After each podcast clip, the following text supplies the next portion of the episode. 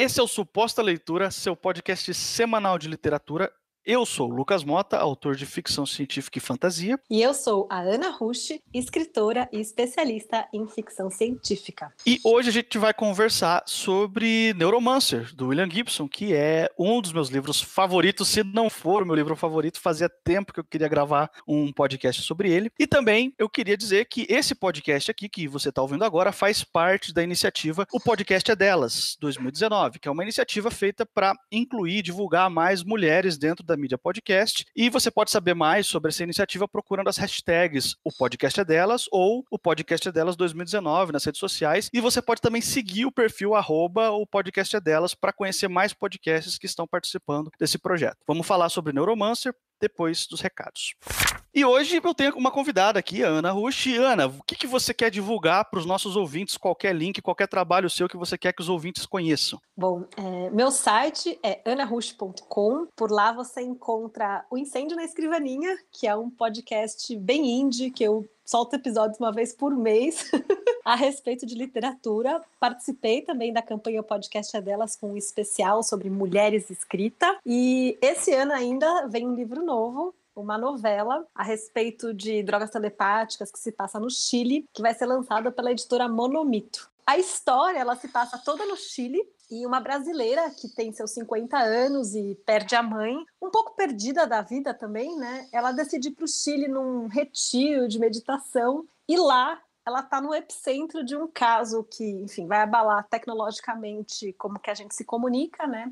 Que é a descoberta da telepatia. Então, o, essa novela fala sobre telepatia. É, a parte final tem muito a ver com o Neuro, Neuromancer, que inclusive é um dos livros que eu gosto bastante. Assim, eu releio a cada dois anos o Neuromancer.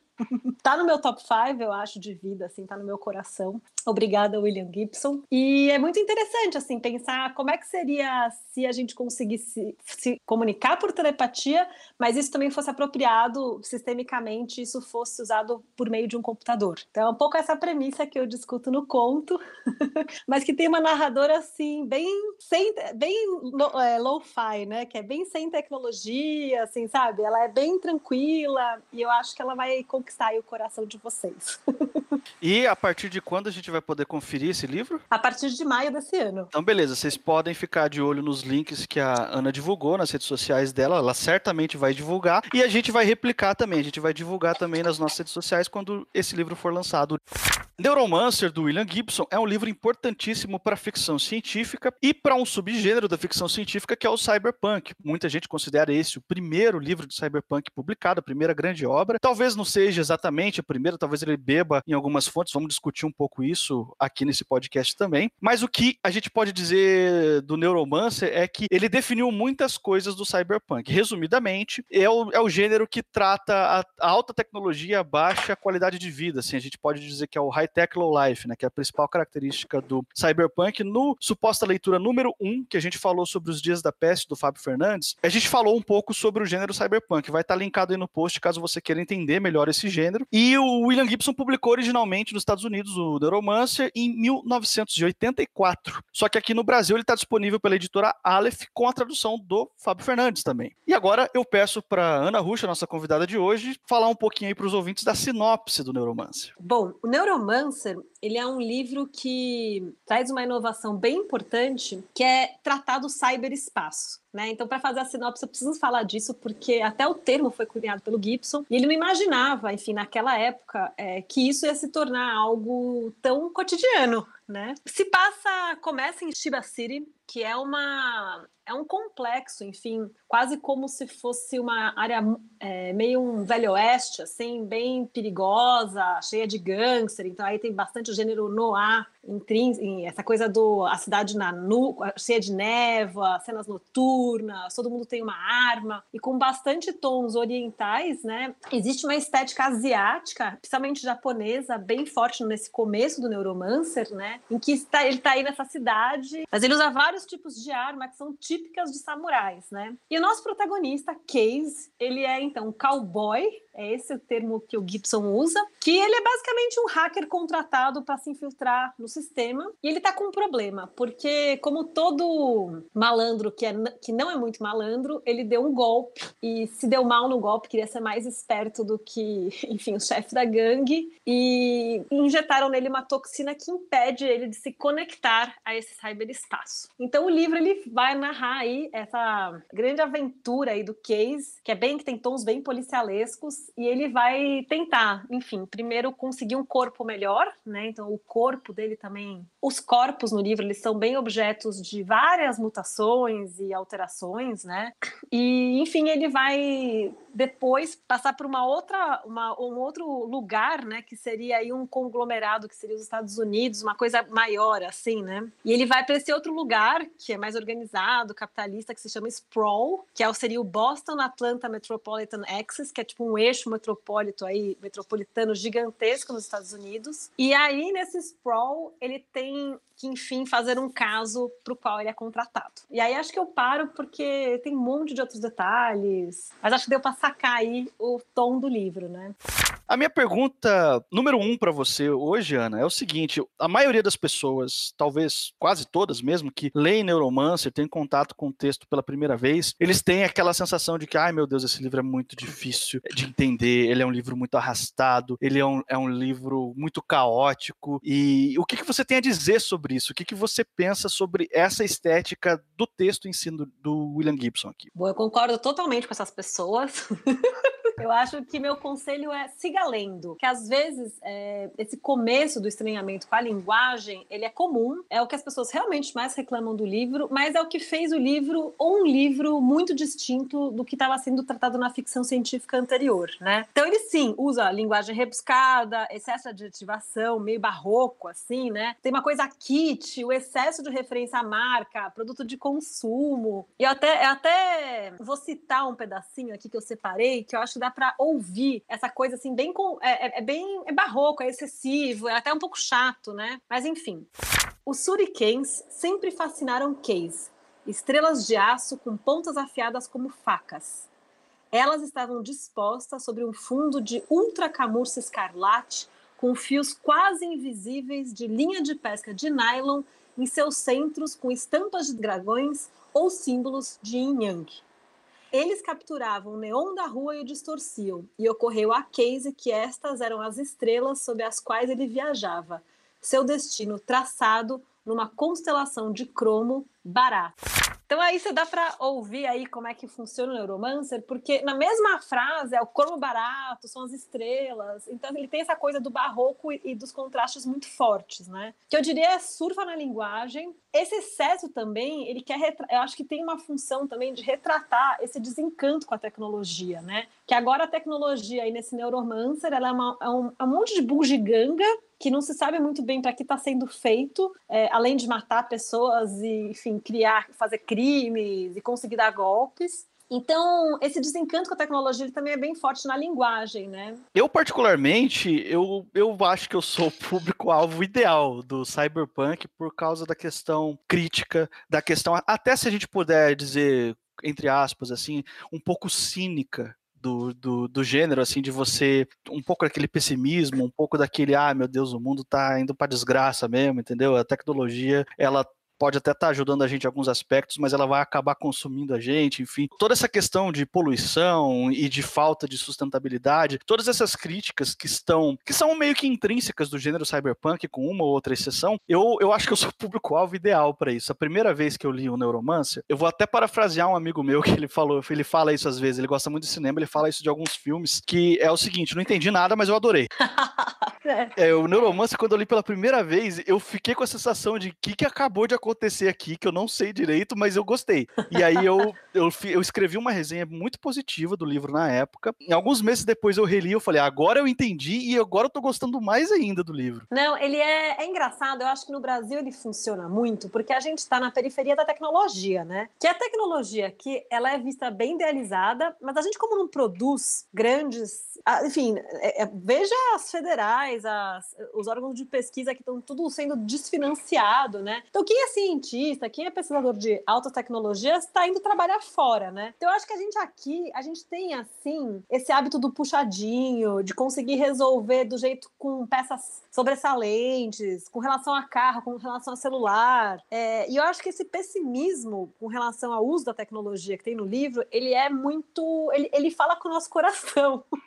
Porque é muito difícil a gente conseguir enfim, no Brasil ter essa, é, é esse encanto, esse enlevo, né? E também a coisa da poluição, vide as grandes mineradoras, né? A gente pare, parece ali que, eu não sei, é como se a gente apostasse que a coisa sempre vai ficar pior, né? E eu acho que o Neuromancer, ele tem isso. É, é muito entranhado mesmo, né? Um capitalismo ali pós-industrial, do que já está no século XXI, no mundo super poluído. E a gente, é difícil pensar um Brasil assim, que você fala, nossa, vai ser uma preservação maravilhosa, e a malta Mata Atlântica vai voltar. Não, a gente acha que vai ser a coisa da lama mesmo, né? Então, eu tenho a impressão que essa mistura, ela, enfim, fala muito assim com o nosso afeto de estar aqui nessa periferia de terceiro mundo, mas ao mesmo tempo em, em contato com vários bens tecnológicos incríveis, né? Que é representado, enfim, pelo celular. Que, aliás, o William Gibson não previu, né? das histórias mais legais que eu acho de Neuromancer é que ele previu um monte de coisa, né? A internet, o cyberespaço, os hackers, é, o, que, que ele chama os cowboys, né? Mas é engraçado que uma hora um cara para fazer uma ligação pro outro vai até um orelhão.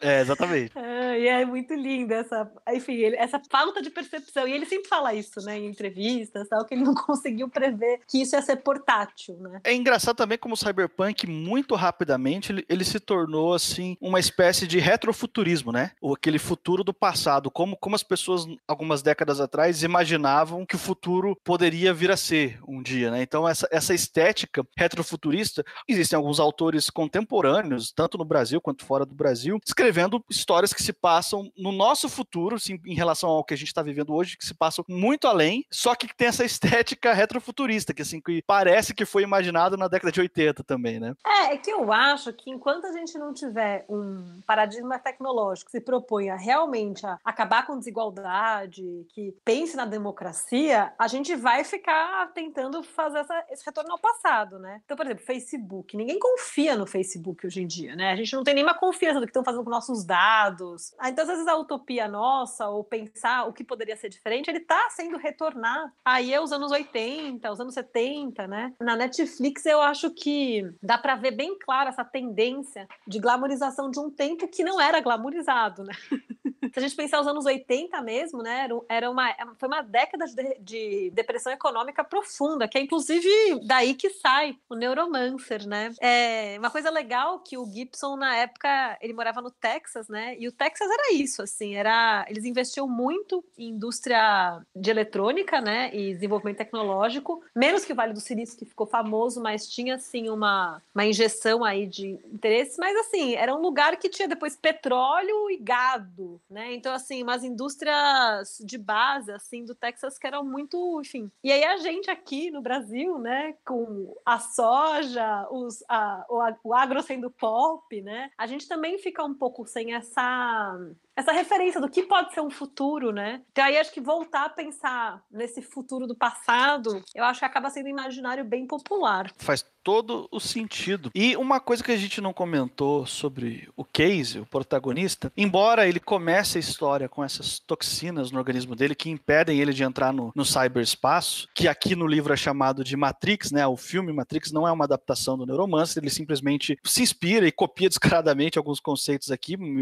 As irmãs Wachowski lá, elas é, admitiram isso, então não é, não, é na, não é nada de plágio, assim, é mais como uma homenagem mesmo. Mas o cyberespaço aqui chama Matrix também, e o Casey, ele tá viciado na Matrix. Ele tem mais interesse no cyberespaço, na Matrix, do que na vida real. Então ele começa o livro meio depressivo, porque ele não consegue mais entrar no cyberespaço, e quando finalmente acontece dele conseguir voltar ao cyberespaço, a sensação que é descrita no livro, a sensação de, tipo assim, de pertencimento que ele tem é tão grande que eu acho que isso é muito significativo para a gente, o quanto a tecnologia já passou do ponto que ela veio para ajudar, em alguns casos a gente se tornou dependente dela de uma maneira não saudável saudável, né? Não, absolutamente. Você sabe que eu dou muita aula para quem gosta de escrever, né? Aula de escrita criativa, de ficção, não ficção. E aí a maior reclamação das pessoas que moram em São Paulo é que elas não têm tempo para escrever, né? E aí agora, eu, nossa, eu tenho um argumento que é muito dolorido, né? Eu sempre peço para as pessoas verem quanto tempo por dia elas passam em redes sociais.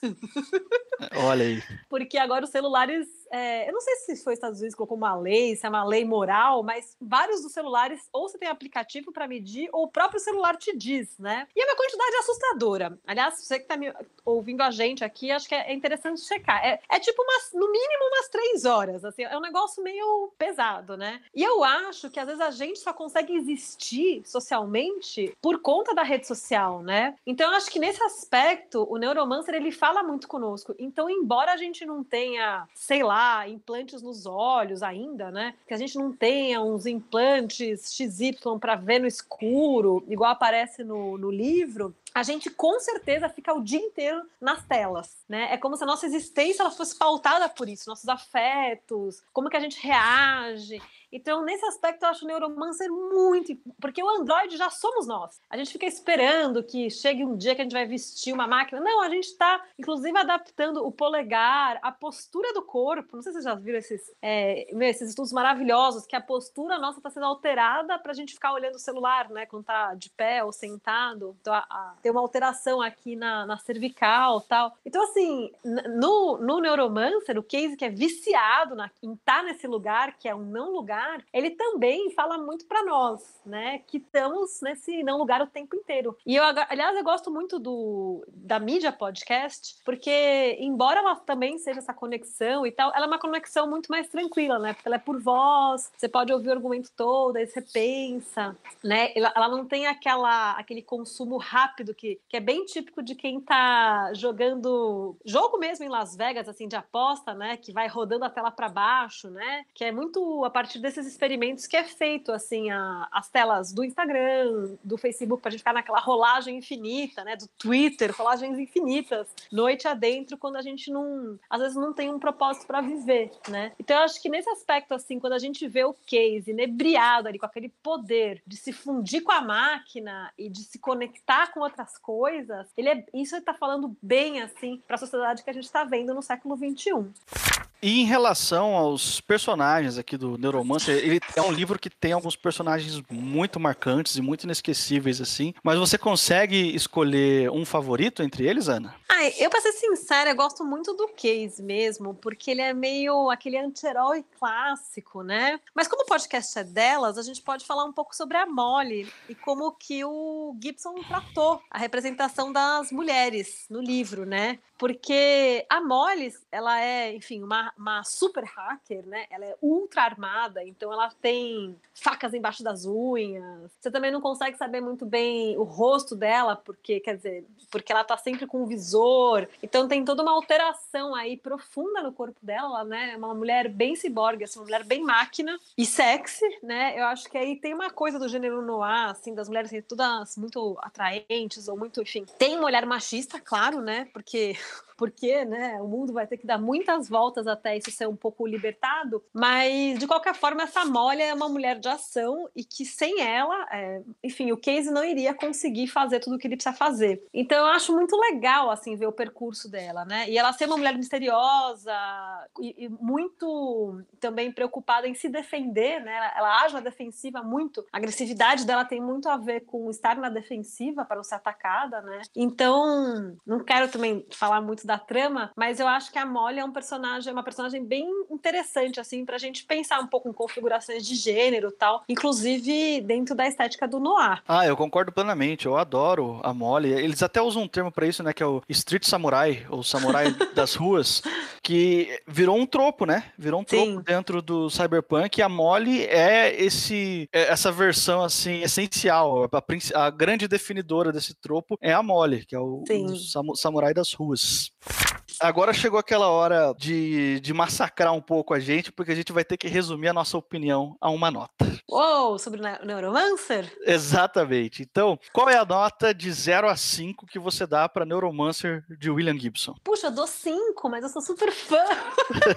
assim tão fácil? Eu acho assim que, assim, para quem gosta de ficção científica, pode odiar o livro, mas não pode deixar de ler. É, é simples assim. É, assim uhum. é, é, é, básico. É porque tem livros que são. Você sabe quando a gente tem a lista? Então, esse livro, assim, ele é central. Você pode odiar, achar um lixo, mas não tem como não passar por aquilo, né? Outros Sim. livros que são assim, por exemplo, eu acho que são Mão Esquerda da Escuridão, da Ursula Le Guin, O Caçador de Androids, Blade Runner, né? O dos Ovelhas Elétricas, do Philip K. Dick, são, são livros assim que são essenciais e que mudaram a forma de escrever depois. Você pode odiar lá o Philip K. Dick, mas é muito difícil ignorar se você quer, enfim, ter um estudo a respeito disso, ou quer escrever mais nesse gênero. Daí por isso que eu justifico a minha nota de fã, mas também eu acho que pelo peso da experiência literária, né? Então, de 0 a 5, qual é a nota que você dá para Neuromancer? Eu vou, vou na cola, né? Eu vou dar um 5 porque esse aqui, é um, se não for o meu livro favorito, tá entre os meus favoritos. Eu, o Neuromancer, ele fala muito comigo em vários sentidos, em vários aspectos. Para os leitores que ainda estão tendo contato ou que ainda vão ter contato com esse livro pela primeira vez, eu digo, ele é difícil mesmo, ele é cansativo mesmo, ele pode soar confuso no começo mesmo, para quem ainda não está acostumado com o estilo do Gibson, mas é de propósito, não é falta de habilidade do autor isso. Na verdade, é o, é o extremo oposto. É uma habilidade máxima do autor de criar um estilo caótico de propósito para contar essa história. Então, se você puder passar por essas barreiras, você vai terminar com um livro muito interessante depois para você refletir e, quem sabe, até ter vontade de reler algumas vezes. Né? E outra coisa que é importante é ver a quantidade de obras que tem no Neuromancer ali uma semente, né? Que a gente fala muito do Frankenstein, que ele foi adaptado sempre sem ser fiel, né? Inclusive, Frankenstein virou o nome do monstro e não o nome do médico. Então, Neuromancer, pode ser que, como essa palavra Neuromancer tenha, desaparecido, mas ele é muito presente na cultura popular. Então, acho que por isso também é um livro muito importante para ser conhecido. Esse foi o suposta leitura sobre Neuromancer do William Gibson, aqui com a participação da Ana Rush. Você pode assinar o podcast no agregador da sua preferência. A gente está disponível no iTunes, no Castbox, enfim, qualquer agregador que você preferir, incluindo o Spotify. O nosso feed completo está na descrição do podcast para facilitar caso você precise adicionar manualmente. Eu sou o Lucas Mota, você me encontra no Twitter e no Instagram no mrlucasmota. Eu sou a Ana Rush e você me encontra nas redes com o meu nome completo, sem ponto nem nada nada, então Ana Rush. Se não souber escrever, o Google te ajuda. O meu podcast é Incêndio na Escrivaninha. Esse foi o Suposta Leitura e até semana que vem.